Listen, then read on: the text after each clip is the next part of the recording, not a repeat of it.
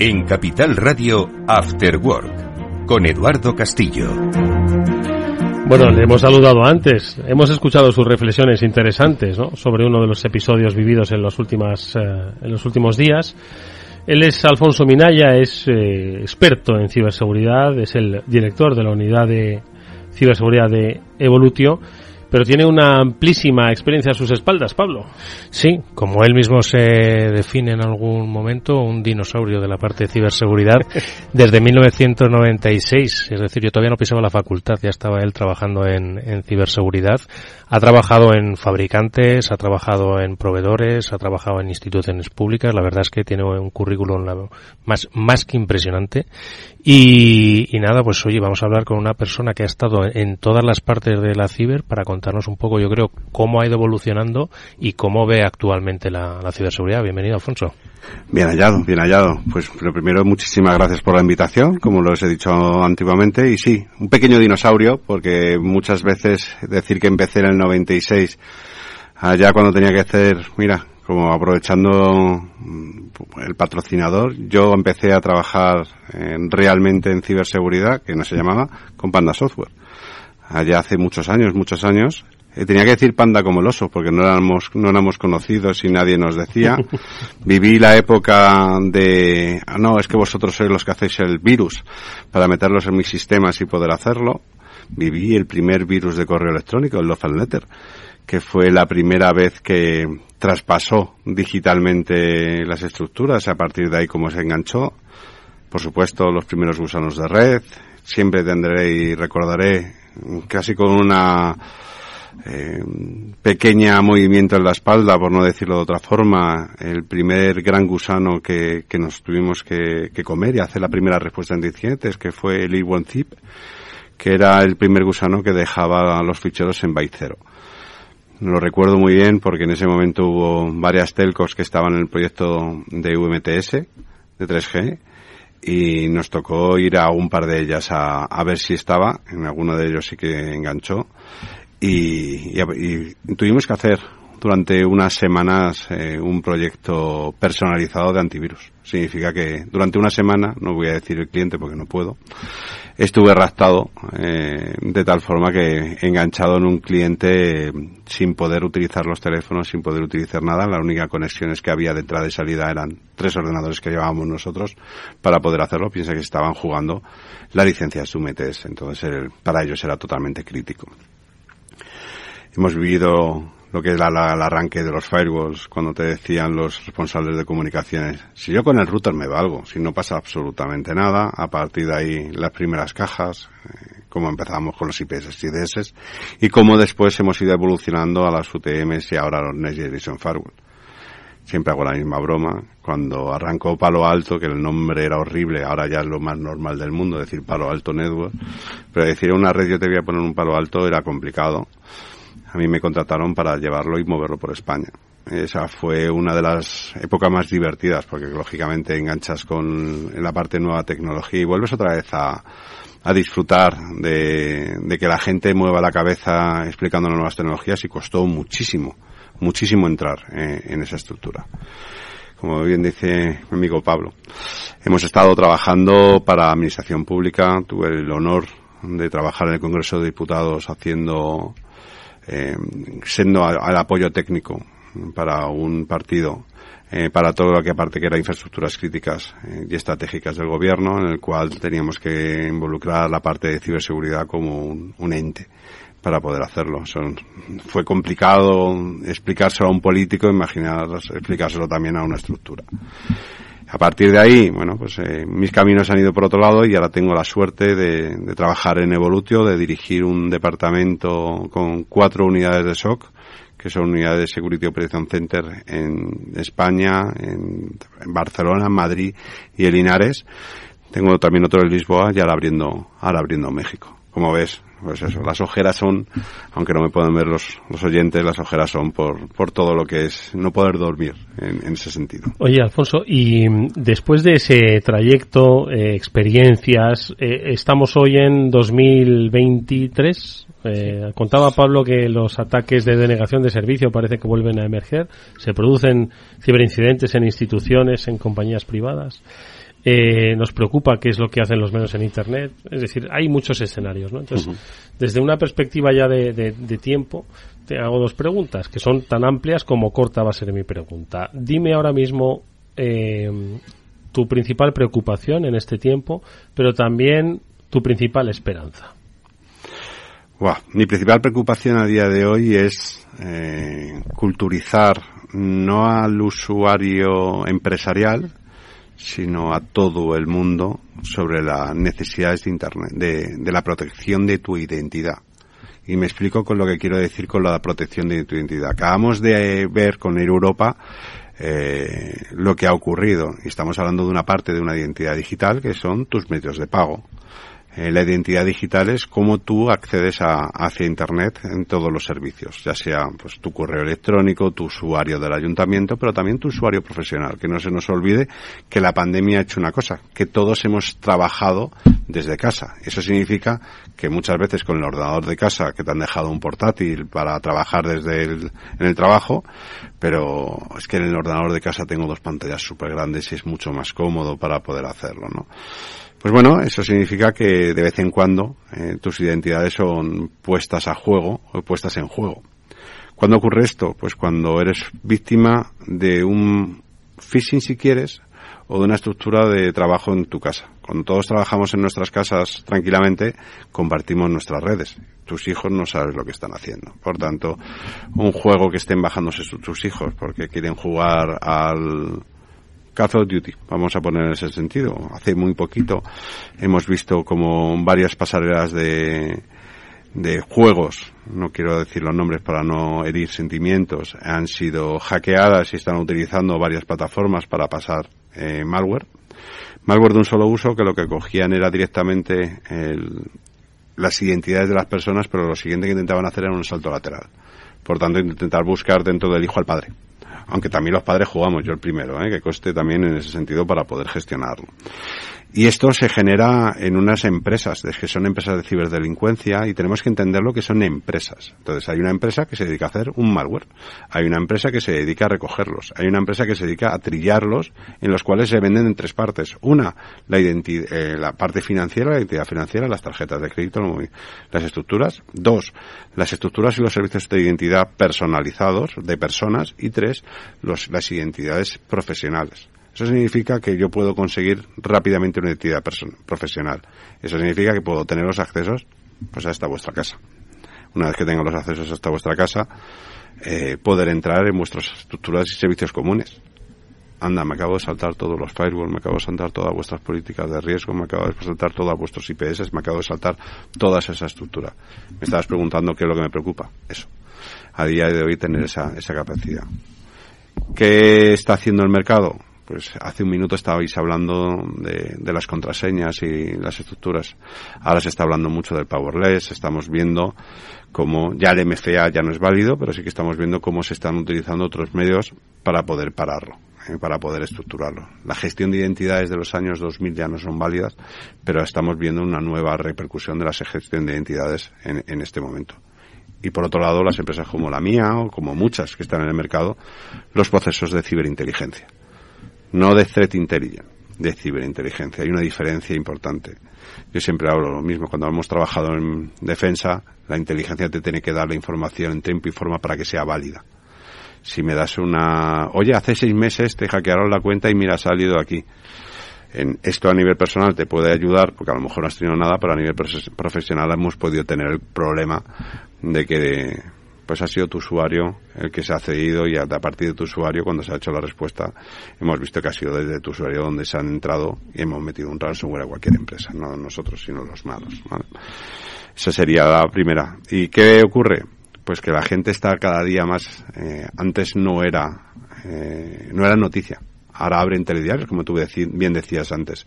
Esto no está provocando una cultura y esa cultura va, va enganchando. Yo tengo una hija que ya no es adolescente, ahora es universitaria, y, ya me pide eh, poco a poco que le vaya protegiendo sus, sus usuarios, su clave, sus entradas, porque les da miedo eh, qué puede pasar con sus, con sus datos. Entonces ese es el gran problema y la gran esperanza, ¿no? Que somos los propios usuarios los que vamos a ir reclamando cada vez más ciberseguridad.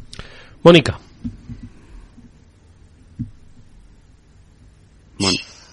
Bueno, aquí con el mute siempre.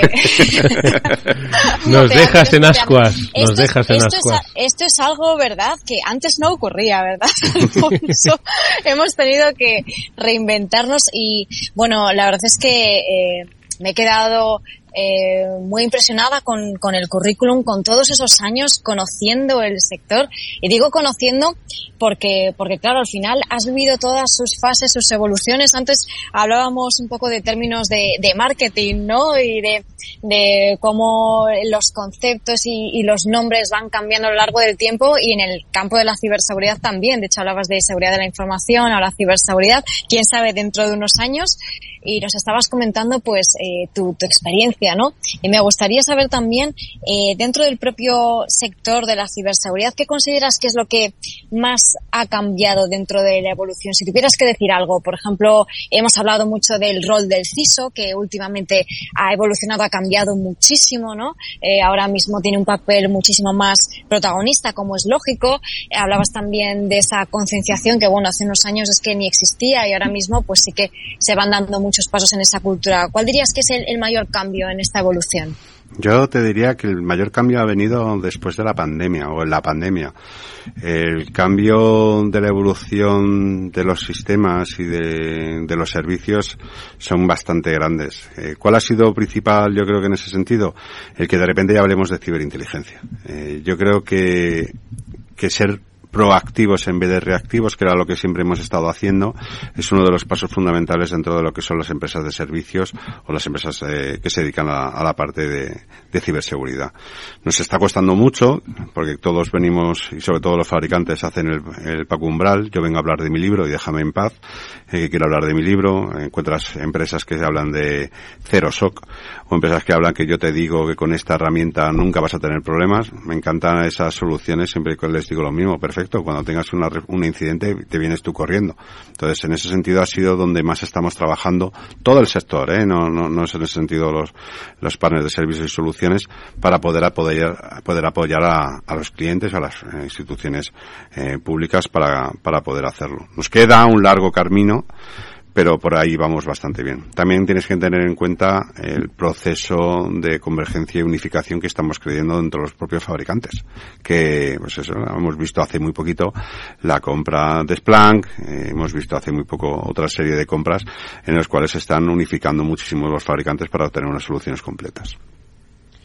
Y Mónica te preguntaba por lo que más ha cambiado, ¿qué crees que sigue siendo más o menos similar en estos años? ¿Ha habido algo que haya permanecido en todos estos años en la parte de ciberseguridad que no haya cambiado mucho?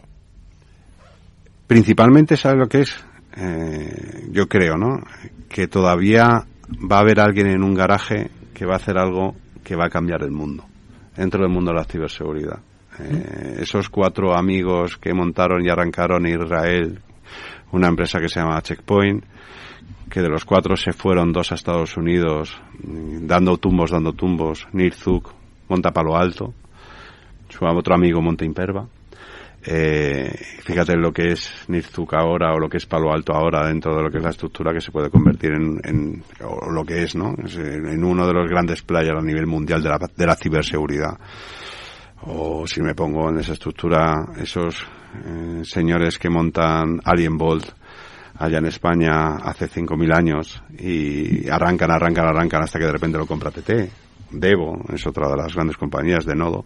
Tenemos muchísimo, muchísimas cosas en España para poder eh, ser punteros y lo somos, porque una de las cosas que somos somos muy ratones, somos unos, somos muy listos y siempre intentamos ser eh, somos el Buscón de Quevedo, el Lazarillo de Tormes y la, la ciberseguridad eso se, mide y se gestiona bastante bien porque somos muy, muy, muy buenos en toda la parte. No te hablo solamente en España o en América, que es una de las grandes cosas que yo he estado consiguiendo hacer en trabajos, tanto aquí como en el otro lado del charco, sino hay personas, pues como ha sido Fermín, que ha estado, como hasta hace muy poquito, como CISO de una gran compañía como fue Citrix, ¿no? Hemos visto gestores de BBVA que han sido válidos. Para mí es eso, es la ilusión. Oye, ¿y por dónde eh, ese garaje, ¿no? el que estarán ahora mismo trabajando, va a desarrollar algo que va a cambiar el paradigma de la protección, ¿no? o el paradigma de la ciberseguridad? ¿Por dónde puede ir? Eh, ¿Inteligencia artificial? Eh, mira lo que decía, pues, tú mismo hacías referencia ¿no? a la noticia que comentábamos, el chip este ¿no? de las contraseñas efímeras. ¿Por dónde va a venir el cambio de paradigma en la para combatir a, pues eso, un, un, entramado cada vez más sofisticado de empresas que hacen un negocio eh, en el terreno de la inseguridad digital. Pues si, me, si los hubiera lo estaría haciendo yo, ¿no? Eso te lo puedo asegurar. Creo que una de las partes más importantes va a venir por la parte de la gestión de la identidad del usuario. Eh, es algo que, que tiene que estar muy medido y muy gestionado. Hablo de la gestión de la identidad del usuario por el propio usuario, no por una IA que me enganche, sino algo que sea tan sumamente fácil y sencillo que, es, que se convierta natural al propio usuario. A día de hoy es tan sumamente complejo que a la tercera vez eh, lo tienes. El ejemplo es eh, los box de, de, contraseñas que al final solo lo utilizamos, con perdón, ¿vale? Pues creo que en esta sala o si nos ponemos en este edificio, pues Pablo y yo, en ese sentido. Es así. en la sala, sí. estoy seguro, ¿no? Eh, en ese sentido. ¿Por qué? Pues porque es, es complejo, es muy complejo. Hablabais antes de control parental el control parental no salta o no se ha optimizado mucho en, los países mediterráneos porque es súper complejo. Eh, de instalar, de integrar y de mantener. Tú no le puedes decir a un padre que viene de trabajar, voy a poner, ¿vale? 12 horas repartiendo 13 horas en un camión, que se ponga a gestionar y a, a montar el control parental de un hijo que te está diciendo, pero esto qué es lo que es y disculparme en este sentido, y, no, y, no, pongamos el, el, tono de ningún, hacia ninguna, ninguna población, ¿no? Simplemente es, es la realidad, la realidad es muy sencilla, la realidad es que se tiene que hacer muy fácil al usuario. Y a día de hoy lo estamos haciendo muy fácil al técnico, no al usuario. Y yo creo que ese sería el, el, punto más importante. ¿Qué os parece, antes de que le volváis a preguntar, eh, Mónica, Pablo, esta última reflexión? ¿Se lo estamos haciendo fácil al, técnico, no al usuario? Pues que yo creo que está muy acertado. Al final yo creo que casi todo va evolucionando para eh, que los técnicos sean más productivos, que los técnicos estén más eh, pendientes de, de afinar las tecnologías. Y sí es cierto que nos olvidamos cada vez más de los de los usuarios. De hecho acuérdate la iniciativa aunque no sea de ciberseguridad pero de los mayores en la banca. No, soy no soy idiota, soy mayor. Entonces eh, nadie me ha enseñado aquí me habéis plantado una una aplicación y nadie me ha enseñado a utilizarla. Entonces en, en ese sentido estoy de acuerdo con, con Alfonso que hay que ver cómo se consigue o cómo se consigue hacer a llegar a la población estos controles parentales, pero casi, digamos, con cero configuración. Mónica. Quizás, quizás vamos por fases, ¿no? Eh, es un mundo relativamente nuevo, ¿no? La tecnología como tal y la ciberseguridad todavía más. Entonces, pues ha habido unas primeras fases en las que la tecnología era lo importante, estaba en, sus inicios, a ver qué hacemos, a ver cómo protegemos, a ver cómo parcheamos, a ver cómo solucionamos esto, ¿no? Pues se va eh, poniendo pasito a pasito, pieza a pieza, piedra a piedra. Y luego ya estamos pasando a la etapa o a la fase en la que el usuario es un poco más protagonista con todas las campañas que estamos haciendo de concienciación, de cultura. ¿Por qué? Porque a lo mejor al principio sí que estaba mucho más olvidado eh, y no, se le daba esa formación porque tampoco eh, había tiempo quizás para todo o no se había planificado o a medida que las cosas avanzan pues te vas dando cuenta de que es necesario y nos hemos dado cuenta desde hace tiempo que es necesario esa cultura ¿no? en ciberseguridad del usuario y quizás pues ya hemos avanzado un poquito en ese terreno y ahora estamos viendo otra vez la necesidad de mejorar esa tecnología y por eso decía Alfonso que se está poniendo mucho foco en el tecnólogo ¿no? o en el técnico porque vienen tecnologías muy potentes, muy fuertes, que van a cambiarlo todo. Solemos decirlo esto cada cierto tiempo, ¿no? Pero ahora es que realmente todo lo que viene con inteligencia artificial y todo lo que está suponiendo este avance va a romper muchas cosas. Entonces quizás pues nos hemos vuelto un poco a centrar en la tecnología y el usuario está un poco detrás. Pero desde luego todo lo que facilite al usuario, lo que le sea transparente, pues muchísimo mejor porque ahora sí que sí vamos a necesitar que la tecnología nos ayude a que nosotros no tengamos que distinguir lo que es real, lo que es falso, lo que es una estafa, porque no vamos a poder, porque no vamos a saber, la tecnología va a estar demasiado avanzada, ¿no? Tienes toda la razón. Eh, cuando hago alguna de las ponencias que me ha tocado hacer en, aquí o en América, eh, hablando de la IA, siempre pongo el mismo ejemplo.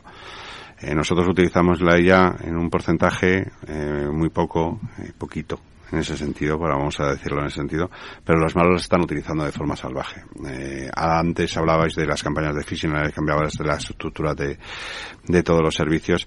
Eh, ahora va a ser una guerra de IAS, en ese sentido, la, la, de los buenos y la de los malos, si quieres, en ese sentido. Eso es que lo que ha explicado es justamente lo que me estaba diciendo, que es que nos hemos vuelto a enfocar en, en los servicios del de técnico, en el tecnólogo, ¿no? O sea, ahora mismito os pongo el ejemplo. Eh, como responsable de, de Security Operations Center, estamos viendo muchas soluciones para mejorar la productividad y el apoyo de los técnicos para que tengan acceso a la información vital, rápida y colocada de cualquier eh, estructura y servicio de, actividad. O sea, que el técnico que está mirando un incidente inmediatamente tenga la capacidad para verlo en virus total, en los equipos de threat intel ese IOC o esa estructura de servicio, que sea capaz de trillar toda esa información y estamos enfocados muy, muy, muy, muy grande hacia, hacia, hacia el técnico.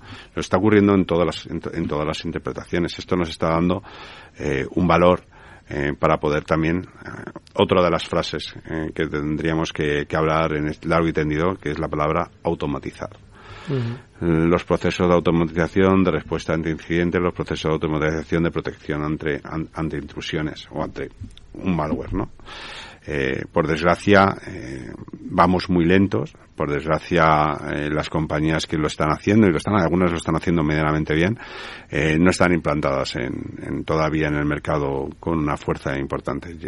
Os pongo el ejemplo. A día de hoy los procesos de, de malware ransomware cualquier empresa que tenga un antivirus, no un EDR, un XDR, una solución un poquitín más Endpoint Protect de nueva generación, está condenada a sufrirlo una y otra y otra vez. Entonces, en ese sentido, sí que tenemos que tener un poquitín más de, de servicio frente a esta estructura. Si, estás, si te quedas obsoleto, no es válido. No, la verdad es que me encanta la reflexión esa de si te quedas obsoleto no es válido. Es decir, hay que hacer una actualización constante y no quedarte en las tecnologías de, de antes, sino que tienes que estar un poco a la última, porque los malos lo están. Exacto. Entonces, Oye, que, que nos tenemos que ir, que me ha dicho Jorge Zumeta que nos tenemos que ir. Así que. Me encanta tú, siempre me cortas en el Ya lo siento. Lo justo como para decirle a, a Alfonso Minaya que, que, se nos ha quedado corto, ¿eh? Por supuesto. Pues aquí estoy para cuando vosotros queráis. Yo ha sido un placer venir.